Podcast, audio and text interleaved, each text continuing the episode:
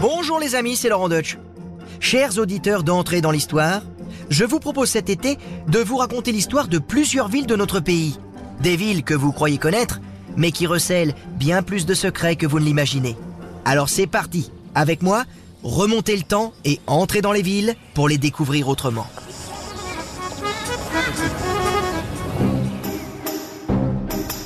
Aujourd'hui les amis, je vais vous parler de l'île. Eh bien, saviez-vous qu'au tout début, durant l'Antiquité, l'île, c'était effectivement une île. Une île entourée et traversée par une rivière, la Deule. Et oui, étymologiquement, le nom même de l'île vient de là, d'une île, et même d'un port antique, un port sur la Deule. Mais l'île a aussi une particularité que vous ne connaissez peut-être pas.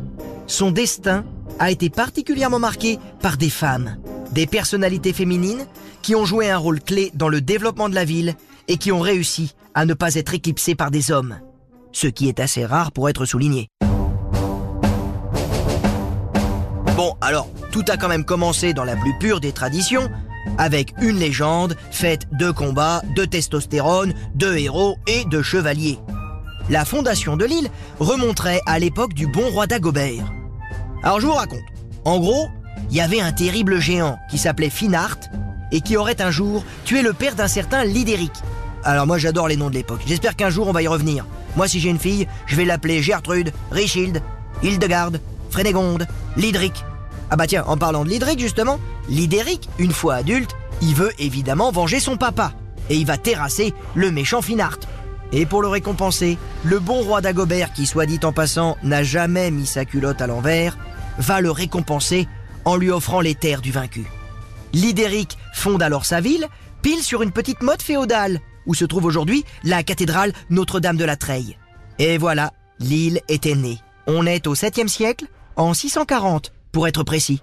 Et oui, c'est pas parce que c'est vieux que c'est pas forcément précis. Là, c'était 640. On a la date, on a des chronos. Et on a même des photos, enfin, des portraits, enfin, des statues. Et oui, sachez que nos géants Finart et Lidéric, vous pouvez aller leur faire un petit coucou. Parce qu'ils sont toujours à Lille, représentés en bas du magnifique beffroi art déco de l'hôtel de ville. Voilà, donc juste euh, entre Martine Aubry. Voilà, vous avez Martine Aubry, Finart et Lidéric. Ah bah tiens, puisqu'on vient de parler de Martine Aubry, on va pouvoir maintenant passer aux choses sérieuses, à savoir les femmes de l'île. La première dont je vais vous parler, c'est pas Martine Aubry, mais c'est Mathilde de Flandre. Si je vous dis la bataille de Hastings, ça vous dit quelque chose? 1066, Guillaume le Conquérant, duc de Normandie, il passe par l'île avant d'aller conquérir l'Angleterre. Il fait étape, quoi. Et au lieu de se ramener un petit souvenir comme vous et moi, eh ben, il va enlever Mathilde, la fille du comte de Flandre. Et quand je dis enlever, je pèse mes mots. Il l'a vraiment enlevé le mec, hein. Genre euh, traîné par les cheveux parce que la demoiselle, elle voulait pas. Alors, le kidnapping, il a eu lieu précisément dans le château de la Salle, où vivait Baudouin V, le comte de Flandre, hein, le papa de Mathilde. Aujourd'hui, le château de la Salle, c'est devenu le palais de justice. Voilà, c'est depuis toujours le siège de l'autorité de l'île. Alors, Mathilde, vous l'avez vu, on lui a pas trop demandé son avis, mais elle va quand même devenir reine d'Angleterre. Et elle passera à la postérité, car de nombreux historiens pensent que c'est à elle qu'on doit la fameuse tapisserie de Bayeux, qui raconte la conquête de l'Angleterre par Guillaume le Conquérant. Et donc, moi j'ai envie de dire, merci Mathilde. Allez, maintenant on peut passer à une deuxième femme très importante dans l'histoire de l'île, une certaine Jeanne. Et c'est encore une guerre qui va la révéler, parce qu'au Moyen Âge, l'histoire de l'île, c'est aussi la célébrissime bataille de Bouvines, où, dit-on, la France serait née par un beau dimanche, le 27 juillet 1214. Ce jour-là, c'est un peu l'opération kamikaze pour le roi de France Philippe Auguste. En effet, il a face à lui tous ses ennemis du nord et de l'est. Les Hollandais, les Anglais, l'Empire germanique et Ferrand du Portugal, qui comme son nom ne l'indique pas, est le comte de Flandre. Les affrontements vont être terribles et vont se dérouler non loin du pont de Bouvines. Et d'ailleurs, encore aujourd'hui, vous pouvez fouler ce fameux champ de bataille. Il se situe juste à côté du Mont des Tombes, un important tumulus gallo-romain visible depuis la route. Ne ratez pas non plus les magnifiques vitraux de l'église Saint-Pierre de Bouvines qui racontent la bataille et le triomphe de Philippe Auguste. Car oui, même en infériorité numérique, Philippe Auguste va ratatiner tout le monde. Et là, on aurait pu se dire que ça sentait le roussi pour l'île. Parce qu'à l'époque, c'était une ville drapière flamande très prospère. Ah ouais, ben ça, ça faisait du pognon à l'époque, le drap, le textile. Là, on se dit, le roi de France, il va se venger sur l'île. Ah bah le comte de Flandre, il peut plus la défendre. Il est dans un cachot au Louvre, hein, il a perdu à Bouvines. C'est la fameuse phrase euh, Ferrand, te voilà ferré. Eh bien pas du tout, l'île va être sauvée, et ce, grâce à une femme. Jeanne de Flandre, la femme du comte de Flandre. Ah oui, elle, elle va pas du tout baisser les bras. Son mari, il est en train de croupir dans un cachot, elle va se retrousser les manches et protéger les intérêts du comté de Flandre. Et même favoriser le dynamisme économique de l'île.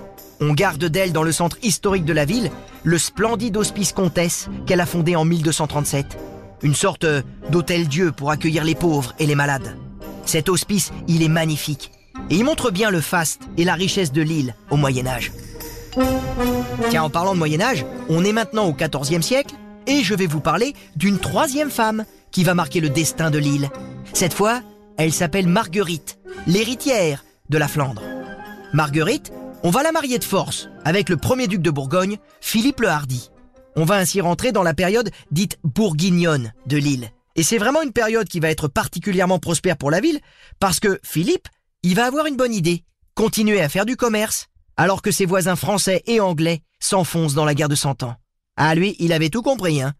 Faites pas l'amour, faites pas la guerre, faites des affaires. Et pour moi, dans l'île aujourd'hui, le symbole de cette puissance et de cette prospérité, c'est le palais Riour, construit au milieu du XVe siècle sous Philippe le Bon. N'hésitez pas à aller le voir, hein, il est tout près de la Grand Place. C'est un palais grandiose, un des derniers vestiges lillois de l'architecture gothique flamboyante. Pendant la Renaissance, me direz-vous Eh bien, c'est encore une histoire de femme. Cette fois, elle s'appelle Marie, Marie de Bourgogne. Et c'est la fille du dernier duc de Bourgogne, Charles le Téméraire, tué par les Français du côté de Nancy en 1477. Marie de Bourgogne, c'est le plus beau parti d'Europe à l'époque. Et elle se marie avec Maximilien d'Autriche, un Autrichien, un Habsbourg. Et par ce mariage, voilà l'île qui passe sous influence germanique. Et ça, ça va durer près de deux siècles. Mais alors, les Lillois, ça je vous le dis tout de suite, euh, germanique, français ou bourguignon, ils s'en foutent, hein. Eux, tant qu'ils font du commerce, tout va bien. On parle toutes les langues. La langue de l'argent, des affaires et de la prospérité. En un mot, les Flandres. Et pour moi, le symbole de cette période riche et prospère, c'est la magnifique bourse de l'île, construite en 1653 sur la Grand Place pour les commerçants de la ville.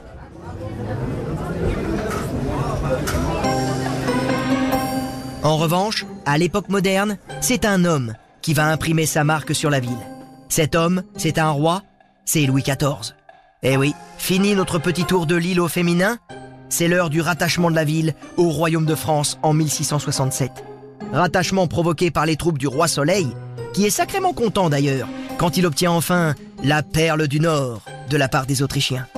Et du coup, pour fêter cet événement, il va faire construire sur les anciennes murailles de la ville un arc de triomphe à la porte sud, la porte qui conduit vers Paris.